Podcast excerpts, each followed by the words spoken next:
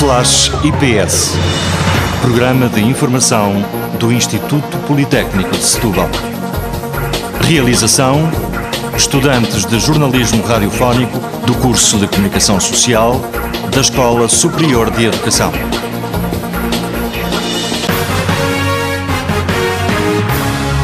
No Flash IPS esta semana, vamos perceber qual o plano de desconfinamento traçado para o Politécnico de Setúbal.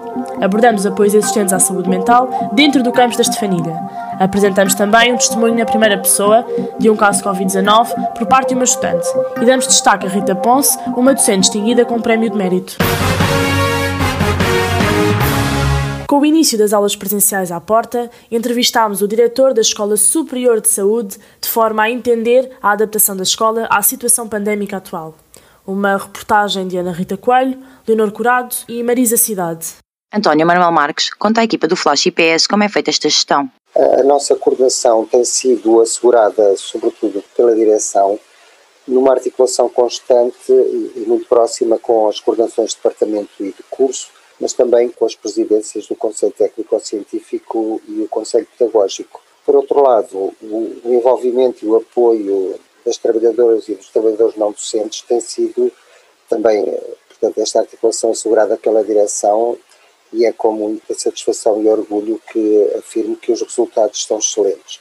Face à situação pandémica, foi necessário investir em equipamentos que não estavam previstos, o que resultou no aumento dos custos. Esta situação pandémica, de facto, trouxe despesas acrescidas que não, com que não contávamos e, portanto, aqui destaca-se claramente os gastos com os equipamentos de proteção individual, os chamados EPI, que atingiram valores elevadíssimos que, eh, digamos, num ano gastamos aquilo que teremos gasto numa década relativamente a este tipo de recursos e em alguns deles que nem sequer faziam parte, digamos, dos consumos normais, nem para as situações de simulação na, na escola. O diretor da Escola Superior de Saúde ressalva a importância do apoio e contributo de estudantes e professores no combate à pandemia, através do envolvimento em projetos curriculares. Temos há cerca de mais de dois meses, temos tido estudantes finalistas de enfermagem que estavam a fazer um, os seus estágios curriculares em agrupamentos de centros de saúde e aqui o trabalho que estão a executar é um, a realização de inquéritos epidemiológicos. Por outro lado, temos tido estudantes de enfermagem e de fisioterapia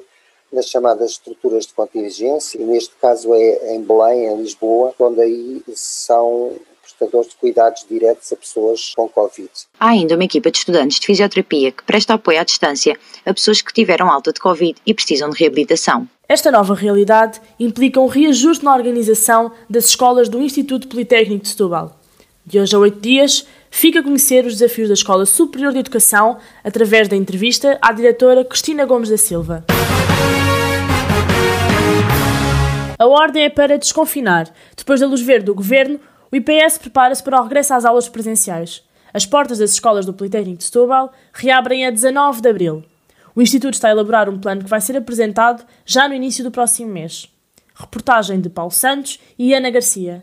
Para evitar sobressaltos, o Governo quer que o regresso à normalidade seja feito a conta-gotas, e no IPS as indicações do Executivo são para se seguir à risca. O Instituto está a elaborar um plano de retorno que, de acordo com Angela Lemos, vice-presidente do Politécnico de Setúbal, será apresentado em breve. As atividades no Politécnico de Setúbal retomarão gradualmente a partir de 19 de abril. O IPS, juntamente com as suas escolas, está a preparar um plano de retorno que será apresentado até ao início do próximo mês. A preparar o plano de retorno, o IPS abre as portas a 19 de abril. O regresso à Estefanilha vai fazer-se de forma gradual, tendo em conta a integração dos alunos do primeiro ano, a reabertura das escolas do Instituto Politécnico de Setúbal teria por base três aspectos essenciais. Primeiro, a aposta no regime de ensino misto, apostando muito numa proximidade com os estudantes e num regresso gradual aos campi do Politécnico. Segunda prioridade é a presença física dos estudantes do primeiro ano, estando mais próximos de, destes estudantes, ajudando na sua contínua integração no ensino superior. E, por fim, a realização presencial das componentes práticas e laboratoriais em todos os cursos, e, portanto, estes são os três pilares para o retorno gradual presencial ao Politécnico. Estas são as três prioridades que vão nortear o plano de retorno no IPS, após três meses de confinamento obrigatório. O plano, garante a vice-presidente do Politécnico de Setúbal, cumprirá todas as regras definidas pelas autoridades de saúde. Todas estas regras respeitarão as regras definidas pela DGS no combate à pandemia. E é nessa base que vamos elaborar o plano de retorno. Seguindo à letra as diretrizes da DGS, as escolas do Instituto Politécnico de Setúbal reabrem a 19 de abril e, de forma progressiva, as atividades letivas regressam à normalidade. O plano de retorno no IPS vai ser conhecido já no início do próximo mês de abril. Tal como recomenda o Governo, também no Politécnico de Setúbal, o regresso às aulas presenciais vai fazer-se de forma gradual. Até esta altura, o número de casos de Covid-19 no Instituto já ultrapassaram duas centenas. Ao todo, 215 pessoas foram infectadas pelo novo coronavírus. 214 já recuperaram. Há, portanto, um caso de Covid-19 ativo no universo do Politécnico de Setúbal. O Flash IPS recolheu o testemunho de uma das 214 pessoas recuperadas na comunidade do Politécnico de Setúbal. Damos a conhecer o testemunho de Matilde Ramos, aluna do terceiro ano da Licenciatura em Educação Básica da Escola Superior de Educação. Eu apanhei Covid-19 no dia 9 de janeiro de 2021, quando fui para, para a ES fazer um trabalho de grupo para uma UC. No dia 9 de janeiro deste ano, Matilde, de 21 anos, viu a vida a mudar. Uma jovem saudável e sem historial de doenças de risco ficou infectada com a Covid-19, através de uma colega, durante a execução de um trabalho de grupo. Depois ligou para a saúde 24, deram-lhe os testes, foi fazer o teste de estou positivo e a partir do momento em que ela começou com esses sintomas, eh, eu isolei-me imediatamente e depois, quando fui fazer o meu teste, também testei positivo. Alguns dias depois desse contacto, para além dos sintomas de gripe, a jovem perdeu o olfato e o paladar, e até as tarefas mais básicas se tornaram complicadas. E a certa altura hum, fiquei com um cansaço extremo e sem forças.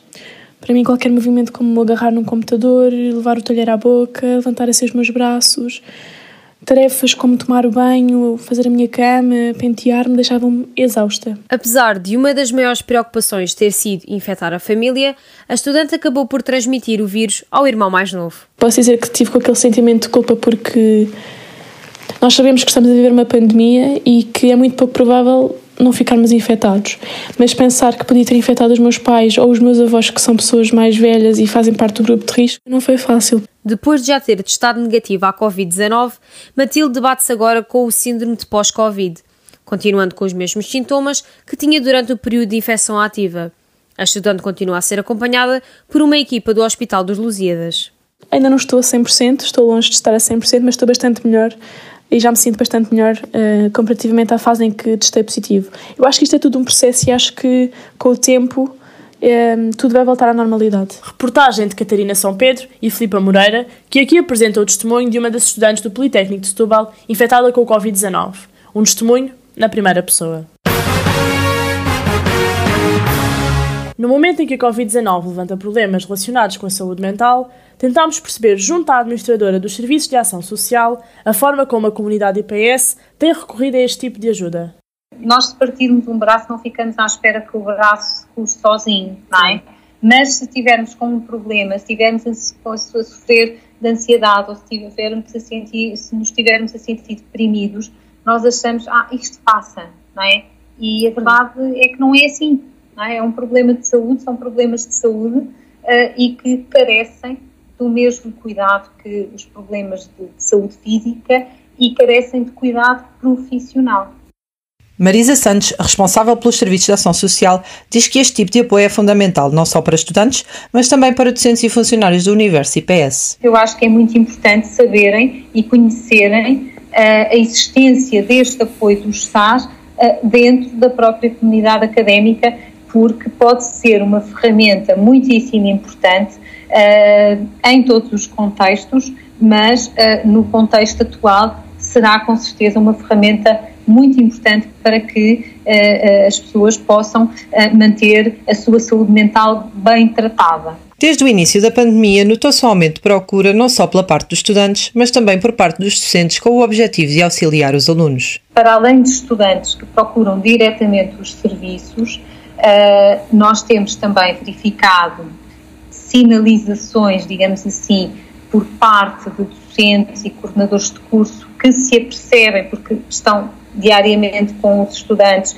e que se apercebem de que eles estão a precisar uh, de algum apoio e, portanto, nessa situação nós também tentamos uh, contactá-los e uh, informar que este apoio existe. Durante o primeiro confinamento, o Conselho de Ação Social decidiu tornar gratuitas as consultas de psicologia por serem um apoio importante nesta fase.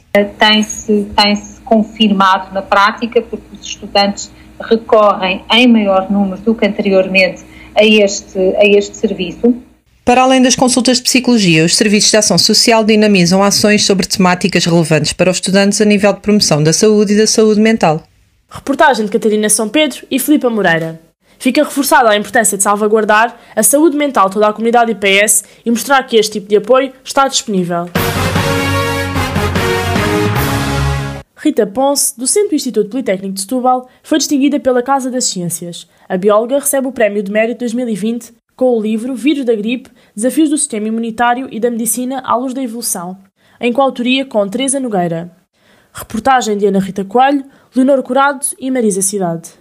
De acordo com Rita Ponce, a ideia de escrever o livro surge do interesse pelas doenças infecciosas, ainda que não fosse o previsto. Na verdade, o livro não foi, não, não, surgiu em primeiro lugar. Nós começámos por preparar uma atividade para explorar a, a gripe e a evolução do vírus da gripe em sala de aula. E começámos por preparar um jogo de cartas para ilustrar a evolução deste vírus.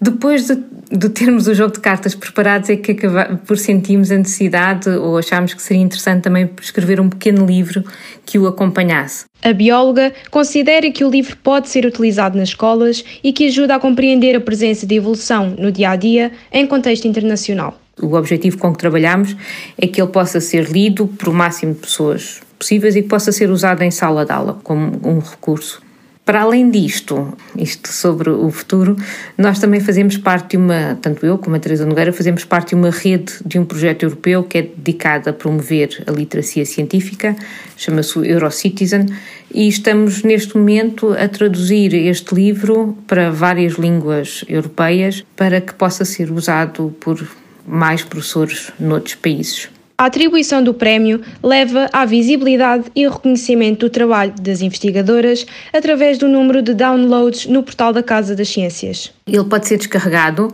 em formato de e-book, bem como o tabuleiro e as cartas, podem ser descarregados gratuitamente tanto no portal da Casa das Ciências como no site da Associação Portuguesa de Biologia Evolutiva. A Casa das Ciências é um projeto académico apoiado pela Fundação Belmir de Azevedo e é através do Prémio de Mérito que distingue os melhores recursos educativos publicados no portal. No próximo programa, em conversa com a diretora da Escola Superior de Educação, serão enunciadas as medidas adotadas para o desconfinamento. Para compreender os desafios sentidos pelos professores e estudantes no ensino à distância, destaca-se o testemunho do professor adjunto Carlos Batista. Porque os alunos, eh, na maior parte das vezes, se não forem um bocadinho obrigados, entre aspas, não, não dão a cara, né? estão, com, estão com as câmaras desligadas e, portanto, não há aquele processo de socialização. Os professores têm muita dificuldade em conhecer os alunos, especialmente quando são alunos do primeiro ano, é mais complicado. Ainda no programa, com o depoimento do Serviço de Ação Social do Instituto e de uma estudante, reflete-se sobre a adaptação da residência estudantil à situação pandémica. Mas eu acho que eles tentaram ao máximo implementar medidas que nos permitissem estar um pouco mais seguros. Tem sido uma mudança, sobretudo, da forma como se vive o estado na. Termina assim o Flash IPS esta semana. Até ao próximo episódio. Thank